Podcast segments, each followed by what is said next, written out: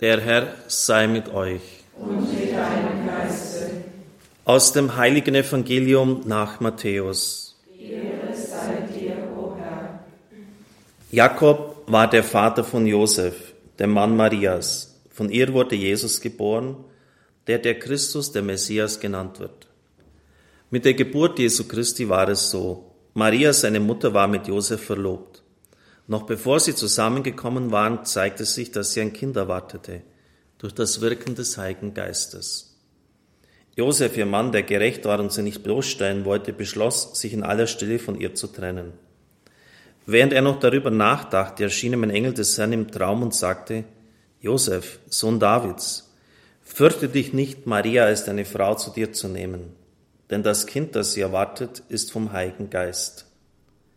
Sie wird einen Sohn gebären, ihm sollst du den Namen Jesus geben, denn er wird sein Volk von seinen Sünden erlösen.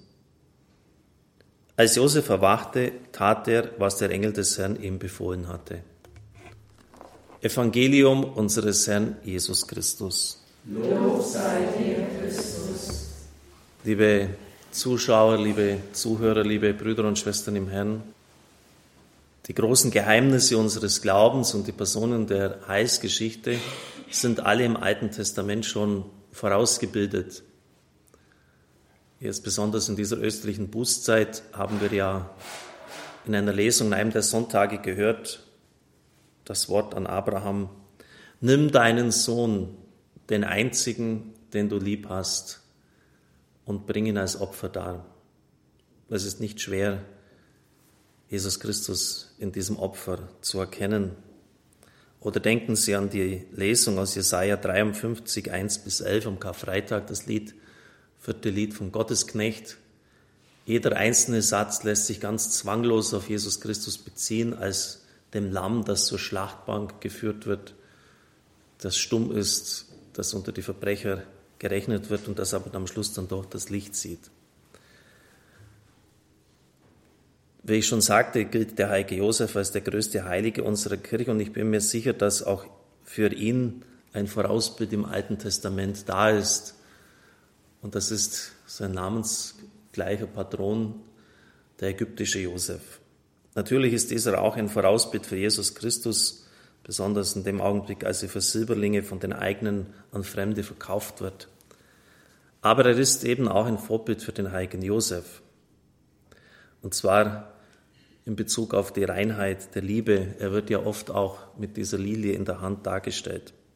Die eigenen Brüder haben Josef an midianitische Kaufleute verkauft, die ihn nach Ägypten brachten. Und so kam er in das Haus des Potiphar, des Obersten der Leibwache des Pharao.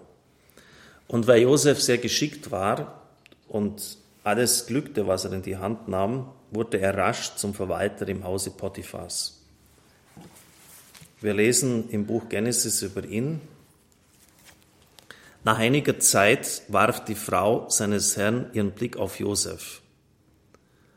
Das heißt auch, dass er jung und schön war. Und die Dame geht ziemlich direkt zur Sache, schlaf mit mir. Er weigerte sich und entgegnete der Frau seines Herrn, du siehst doch, mein Herr kümmert sich, wenn ich da bin, um nichts im Haus. Alles, was ihm gehört, hat er mir anvertraut.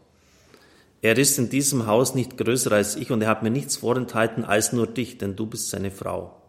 Wie könnte ich da so ein großes Unrecht begehen und gegen Gott sündigen?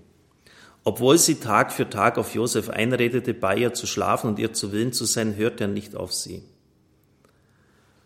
Und als sie dann mal allein war mit ihm, nutzt sie die Gelegenheit, niemand vom Hausgesind ist anwesend, sie packt ihn am Gewand und sagt, schlaf mit mir. Er ließ das Gewand in ihrer Hand und lief hinaus.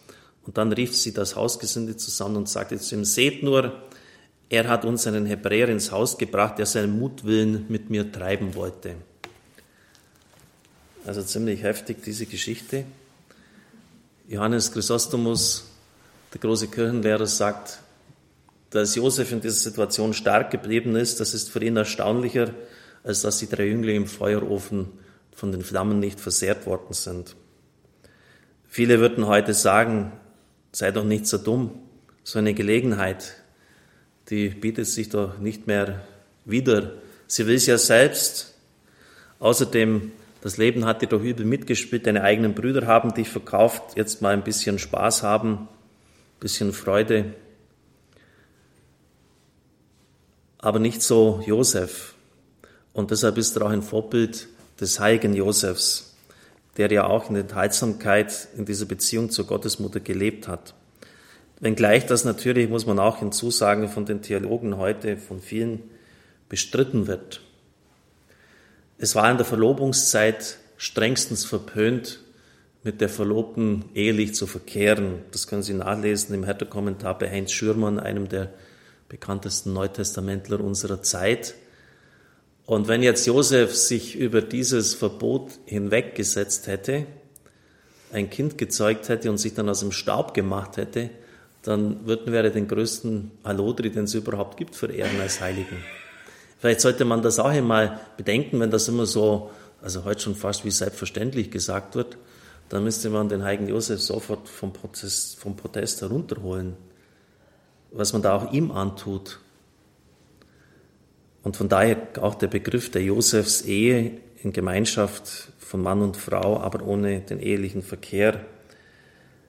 Im Credo, das wir jetzt anschließend beten, heißt es Natus ex Maria Virgine, geboren von der Jungfrau Maria. Und das ist zum Glaubensgut der Kirche gehörend, also das ist ein Dogma. Oder wenn Sie jetzt mal die Erscheinung der Mutter Gottes von Guadalupe hernehmen, wo sich die Mutter Gottes immer wieder selber vorstellt als die immerwährende Jungfrau. Sie hat sicher keine weiteren Kinder gehabt.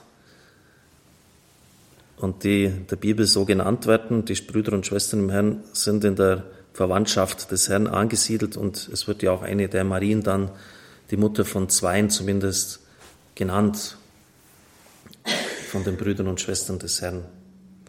Also hier sicher diese Vorbildfunktion des ägyptischen Josefs, eine erstaunliche Seelengröße, die dieser junge Mann an den Tag legt. Ja, und dann passiert das Unglaubliche. Er ist in der Lage, die Träume des Pharaos zu deuten. Und er wird nicht nur zum Verwalter des Hauses von Potiphar, sondern die ganze Verwaltung des ägyptischen Großreiches wird ihm anvertraut. Er wird Herr über ganz Ägypten. Ein kometenhafter, ein sagenhafter Aufstieg zuvor noch im Gefängnis in Sträflingskleidung. Dann wird er hergerichtet, geschmückt und ist plötzlich der zweite Mann im Reich. Das ist auch in der Heiligen Schrift berichtet, wie der Pharao ihn ehrt. Der Pharao sagte zu Josef, hiermit stelle ich dich über ganz Ägypten. Der Pharao nahm den Siegelring von seiner Hand und steckte ihn Josef an die Hand. Er bekleidete ihn mit Byssusgewändern und legte ihm eine goldene Kette um den Hals. Dann ließ er ihn seinen zweiten Wagen besteigen. Und man rief vor Josef aus, Achtung! So stellte er ihn über ganz Ägypten. Der Pharao sagte zu ihm, ich bin der Pharao, aber ohne dich soll niemand seine Hand oder seinen Fuß regen in ganz Ägypten. So wurde Josef Herr über Ägypten und über die Schätze, über die Macht dieses Landes. Er war mächtig in Wort und Tat. Man rief Achtung vor ihm aus, wenn er sich näherte. Und er schreibt Geschichte, denn er hat dieses ganze Land und die umgebenden Nationen vom Hungertod gerettet. In den liturgischen Texten der Kirche, wenn Sie genau hinhören nachher, heißt es immer wieder, der Herr hat ihn zum Verwalter seines ganzen Hauses bestellt. Josef dem biblischen Josef des Neuen Testamentes, zum Verwalter, zum Haupt der heiligen Familie.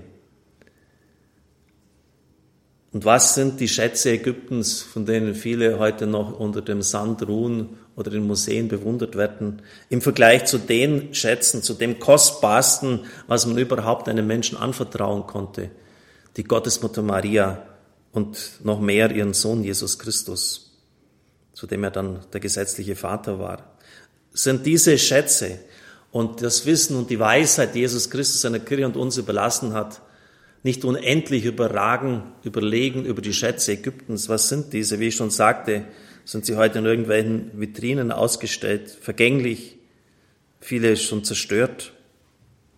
Mehr konnte Josef gar nicht mehr anvertraut werden als die heilige Familie. Das war der eigentliche Schatz, noch viel mehr als der ganze Reichtum Ägyptens. Selig, wer einem, weil er zu Christus gehört, einen Becher frischen Wassers zu trinken gibt, sagt der Herr einmal.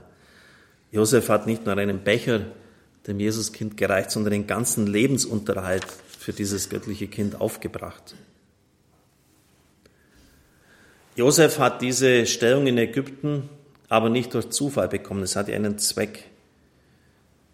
Sein Vater und seine Brüder kommen nach Ägypten, weil sie vom Hunger getrieben werden, und er bekam den Ehrentitel Retter Ägyptens. Denn es lastet eine unglaubliche Hungersnot auf dem Land, sieben magere Jahre nach sieben fetten Jahren. Und Josef rettet vor Tod und Verderben durch seine Umsicht. Er lässt riesige Vorratslager anlegen, durch die dann das Volk dann einigermaßen über diese schwere Zeit hinwegkommt. Und selbst der Pharao sagt zu seinen Leuten, geht zu Josef, er wird euch helfen. Und das ist natürlich auch ein unglaubliches Vorausbild für den Josef des Neuen Testamentes, Retter Ägyptens, Bewahrer vor Hungersnot. Josef rettet die heilige Familie vor dem tödlichen Zugriff des Herodes, des Herodes, der so sehr gewütet hat, dass er sogar seine eigenen Kinder und seine, einige seiner Frauen umgebracht hat. Das ist sogar in Rom ruchbar geworden und Kaiser Augustus soll ausgerufen haben, auf Griechisch lieber ein Hys, also ein Schwein bei Herodes sein, als ein Hyos. Ich sage das auf Griechisch, weil sich das auch irgendwie reimt. Also lieber ein Schwein bei ihm sein, da ist man sicherer, als ein Sohn von Herodes zu sein. So sehr ist seine mörderische Gesinnung bekannt geworden. Und deshalb ist Josef nach Ägypten geflohen, um dort Unterschlupf zu finden, ein Asylant. Wie Jakob und, seine, und die Brüder des, des ägyptischen Josefs. In Ägypten konnte er am Leben bleiben. Und deshalb heißt es auch später aus Ägypten, bei den Propheten auch schon vorhergesagt, habe ich meinen Sohn gerufen.